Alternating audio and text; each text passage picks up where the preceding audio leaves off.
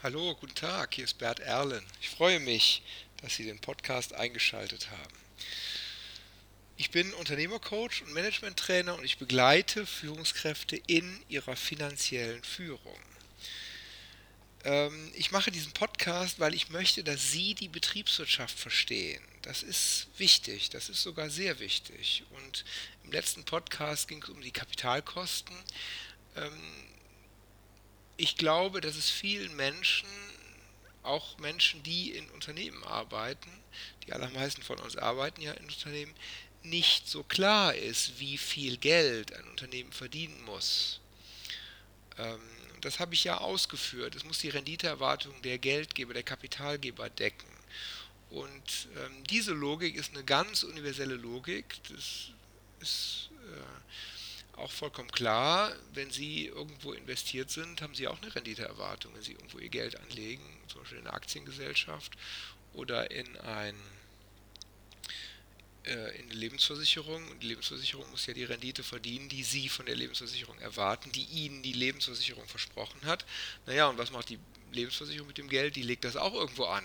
Und vielleicht auch wiederum in Eigenkapital von Unternehmen oder vielleicht in Kredite an Unternehmen je nach Risikoneigung der Lebensversicherung zum Beispiel. Äh, und, und, und. Ähm, Betriebswirtschaft verstehen heißt im Grunde, und deshalb hatte ich erwähnt, das ist das Ende meiner Argumentationskette, ähm, heißt im Grunde die Kapitalkosten decken alles im Unternehmen ist ausgerichtet, alles Betriebswirtschaftliche ist ausgerichtet darauf, die Kapitalkosten zu decken. Und im allerersten Podcast hatte ich ja schon erwähnt, dass Unternehmen nur dann existieren können, wenn sie die Kapitalkosten decken. Naja, und wer finanziert das? Die Kunden. Und wer sorgt für zufriedene Kunden, die gute Produkte kriegen und so weiter? Die Mitarbeiter. Das ist ja der Kreislauf oder das, einfach die, die, verschiedenen Aspekte des Stakeholder-Managements und speziell die betriebswirtschaftliche Seite ist genau darauf bezogen, genug Geld zu verdienen. Darauf ist das ganze Unternehmen hin ausgerichtet. Das zu wissen, finde ich wichtig, weil man dann berücksichtigen kann, warum bestimmte Entscheidungen getroffen werden. Und das zu wissen ist mir wichtig, dass Sie das wissen, ist mir wichtig und deshalb der Podcast. Ähm, meine ganze Arbeit dreht sich darum, dass ich das Verständnis für die unternehmerischen Zusammenhänge und damit die finanzielle Führung der Führungskräfte besser und sicherer machen möchte. Dass ich in dem Sinne viele Führungskräfte schon begleitet habe und begleite ähm, mit diesen Informationen, was die Informationen für ihre konkrete Führungsarbeit bedeuten. Ja, heute geht es um wertorientiertes Controlling, also wie jetzt dieser Grundsatz auf die Straße gebracht wird, dass wir genug Geld verdienen. Wir haben ja viel darüber gesprochen, wie wir den Jahresabschluss betrachten, sozusagen, ob wir das geschafft haben der, im letzten Jahr. Jetzt, und das ist der Einstieg ins Controlling, geht es um die Frage, was wir denn jetzt unternehmen können, damit das demnächst besser aussieht. Und da spielt das ROI-Schema eine wichtige Rolle, auch genannt Dupont-Schema. Äh, das ist eine ganz elementare Controlling-Systematik, die das äh, darstellt und die äh, im Sinne eines Werttreiberbaumes darstellt, welche Größen im Unternehmen verändert werden müssen, damit der ROI größer wird. Der muss ja so hoch sein wie der WACC mindestens. Und was wir tun können, damit das der Fall ist. Ja, ich muss mit etwas Mathematik starten. Es geht um den ROI, Stichwort ROI-Schema oder wie gesagt ROCE, RNA-Schema, wie auch immer. Die Kennzahl steht ganz oben. Stellen Sie sich vor, Sie haben ein Blatt Papier quer und ganz oben steht diese Kennzahl. Ähm, ich muss jetzt die Kennzahl herunterbrechen in die Einflussfaktoren, zum Beispiel den Umsatz, Mengen, Verkaufsmengen, Preise im Unternehmen, Kosten im Unternehmen äh, oder Aufwand, hatte ich gesagt, Materialaufwand, Personalaufwand, Marketing, Forschung und Entwicklungsaufwand. Ähm, wie kommt das zusammen? Das steht sozusagen ganz unten. Auch meine Lagerbestände, mein, mein, mein, mein gesamtes Vermögen, das alles steckt ja im ROI drin und das muss irgendwie runtergebrochen werden. Und ganz oben steht der ROI und unten steht, stehen diese einzelnen Werte die Stromgrößen aus der Gewinnverlustrechnung und auch die Bestandsgrößen aus der Bilanz, sprich aus dem Vermögen. Damit man das zusammenbekommt, wird jetzt der ROI aufgeteilt in Unterkennzahlen. Und äh, das ist was ganz Spezielles. Ähm, das muss ich kurz mathematisch erläutern, äh, damit das klar wird. Und wenn das einmal klar ist, ist es ganz logisch, wie dieses ROI-Schema funktioniert. Ähm, ROI ist EBIT durch Vermögen. Diesen Bruch würde ich gern erweitern mit 1. Und 1 ist bei mir Umsatz geteilt durch Umsatz. Also stellen Sie sich auch vor, oder vielleicht nehmen Sie sich ein Blatt Papier, schreiben es auf, ROI ist gleich EBIT durch Vermögen mal Umsatz durch Umsatz. Und wenn Sie jetzt den Zähler und den Nenner vertauschen, dann kann man, also gerade habe ich gesagt, EBIT durch Vermögen mal Umsatz durch Umsatz. Man kann auch sagen EBIT durch Umsatz mal Umsatz durch Vermögen. Also Sie vertauschen über Kreuz die Werte jeweils. Dann entspricht eben der ROI dem EBIT durch Umsatz mal Umsatz durch Vermögen. Wie gesagt, notieren Sie sich mit, spulen Sie gegebenenfalls zurück nochmal, damit das klar wird. Das ist sehr wichtig für, die Verständnis, für das Verständnis des ROI-Schemas, ist aber mathematisch auch eigentlich sonnenklar und auch relativ einfach, wenn man es mal klar vor Augen gesehen hat. ROI ist gleich EBIT durch Umsatz mal Umsatz durch Vermögen. EBIT durch Umsatz, also die linke, der linke Teil dieser Gleichung, der linke Teil dieses Produktes, müsste ich korrekterweise sagen, EBIT durch Umsatz ist, ja, die EBIT-Marge. Die hatten wir schon, die EBIT-Marge. Und Umsatz durch Vermögen, also die, der zweite Teil dieser Formel, ist die sogenannte Kapitalumschlagshäufigkeit. Umsatz, Entschuldigung, Umsatz durch Vermögen heißt, der ROI ist das Produkt aus EBIT-Marge mal Kapitalumschlagshäufigkeit. Und genau damit arbeitet das ROI-Schema. Denn die EBIT-Marge, also der linke Teil dieser, dieser Formel, basiert ja auf der Gewinn- und Verlustrechnung. Und ich kann die jetzt runterbrechen in diese Gewinn- und Verlustrechnungskennzahlen. Die EBIT-Marge ist ja EBIT durch Umsatz Umsatz ist Menge mal Preis.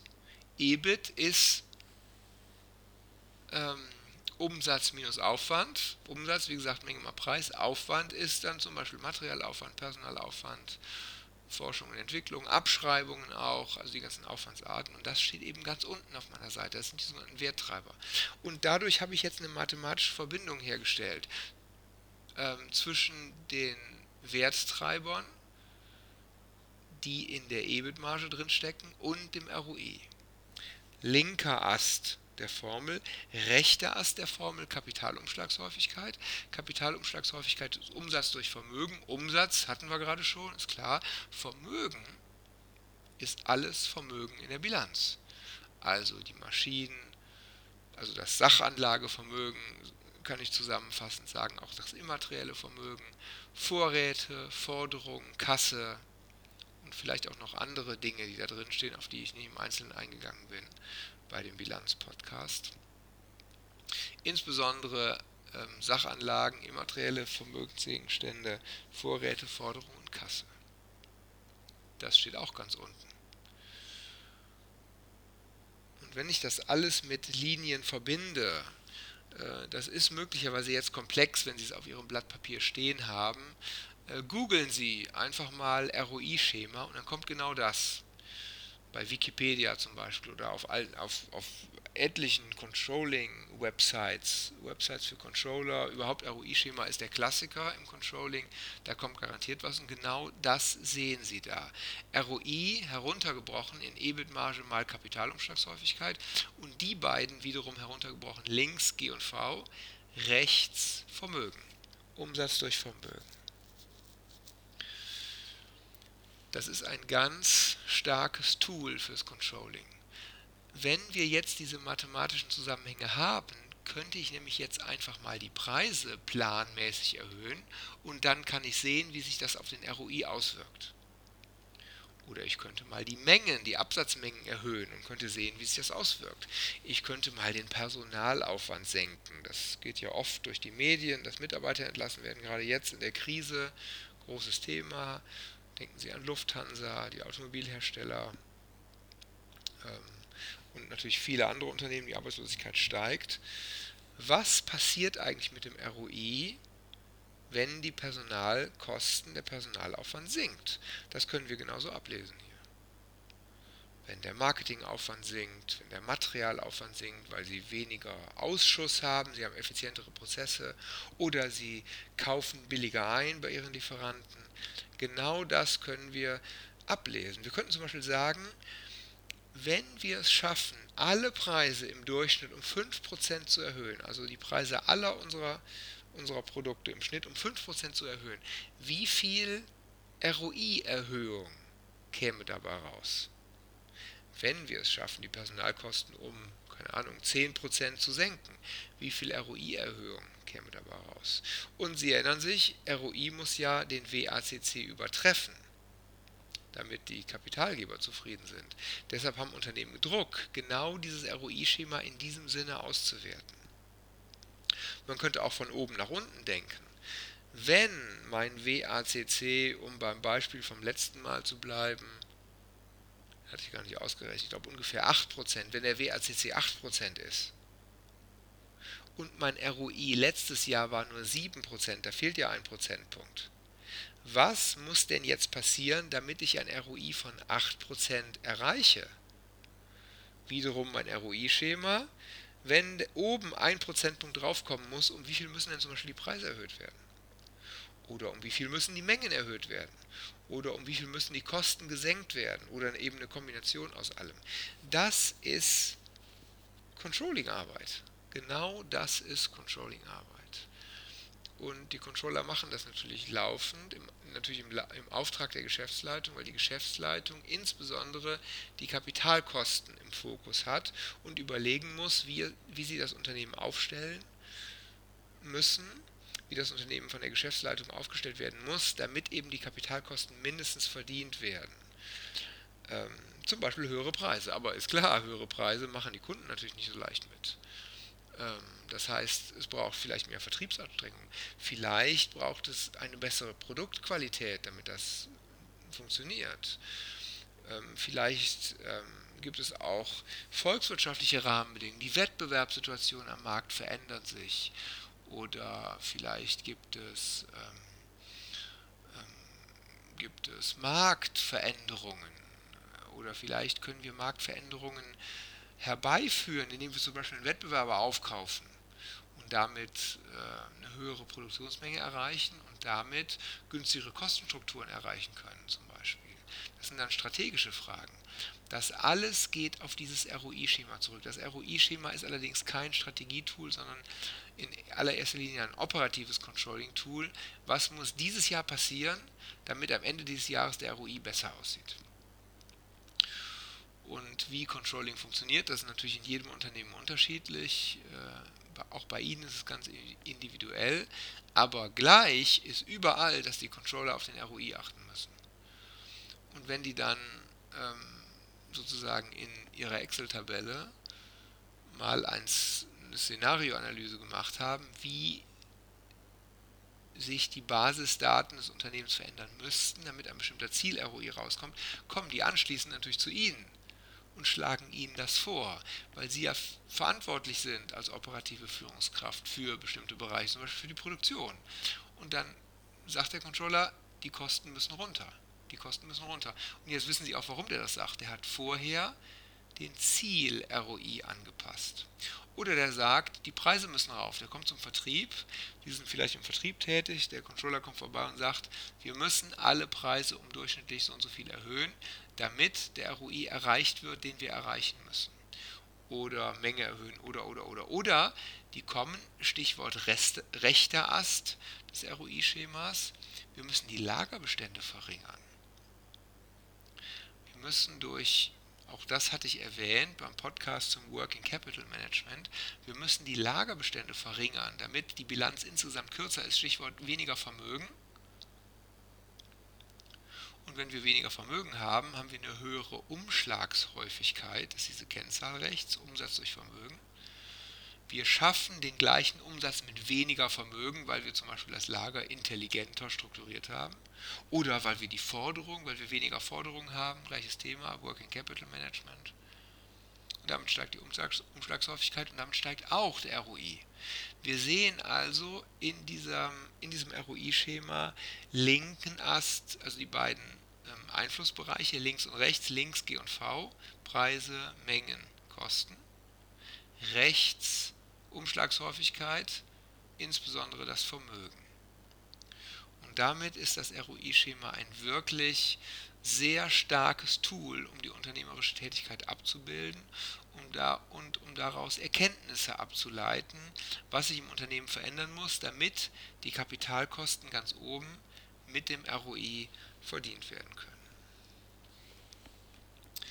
ROI-Schema ist nicht so leicht, sich das vor seinem inneren Auge einfach mal so vorzustellen, wenn man es noch nie gesehen hat. Ähm, googeln Sie das mal, dann sehen Sie das, was ich erwähnt habe. Oder natürlich, das habe ich überhaupt noch gar nicht gesagt, Sie können mich natürlich auch kontaktieren. Sie können mich natürlich kontaktieren.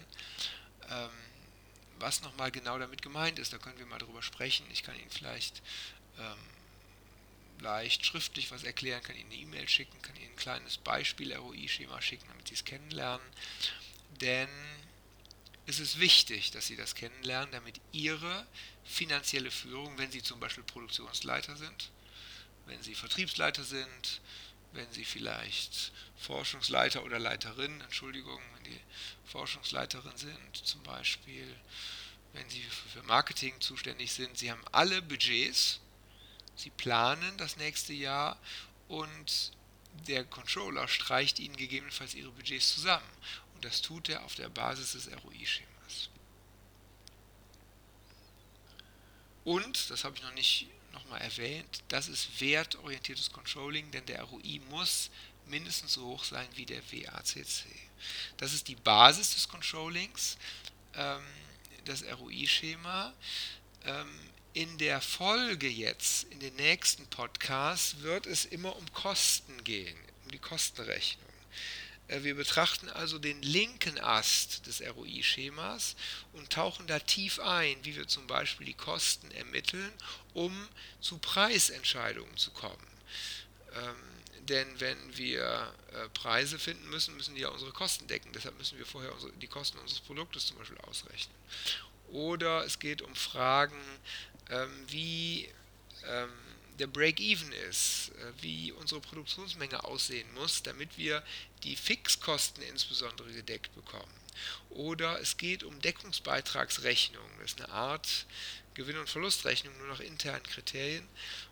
Es geht um variable Kosten, fixe Kosten, Einzelkosten, Gemeinkosten, Kostenartenrechnung, Kostenstellenrechnung, Kostenträgerrechnung, jede Menge ähm, Kostenrechnungsbegriffe und die Kostenrechnung hat im Fokus die Verbesserung, die, also sprich die Verringerung der Kosten als Vergleichsmaßstab zum erzielbaren Umsatz.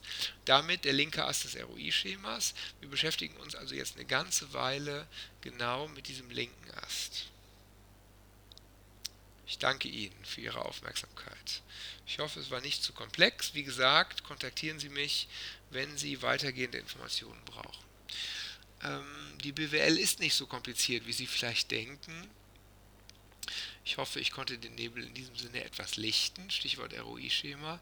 Kontaktieren Sie mich, habe ich auch schon gesagt, wenn Sie Unterstützung zur besseren finanziellen Führung brauchen. Sie finden mich im Internet bert-erlen.de, auf LinkedIn und Xing oder auch sonst, wenn Sie mich googeln. Für jetzt freue ich mich, dass Sie mir zugehört haben, dass ich Sie, ich hoffe, ich konnte Sie weiterbringen. Beim nächsten Mal tauchen wir dann ein in die Kostenrechnung. Bis dahin alles Gute und auf Wiedersehen.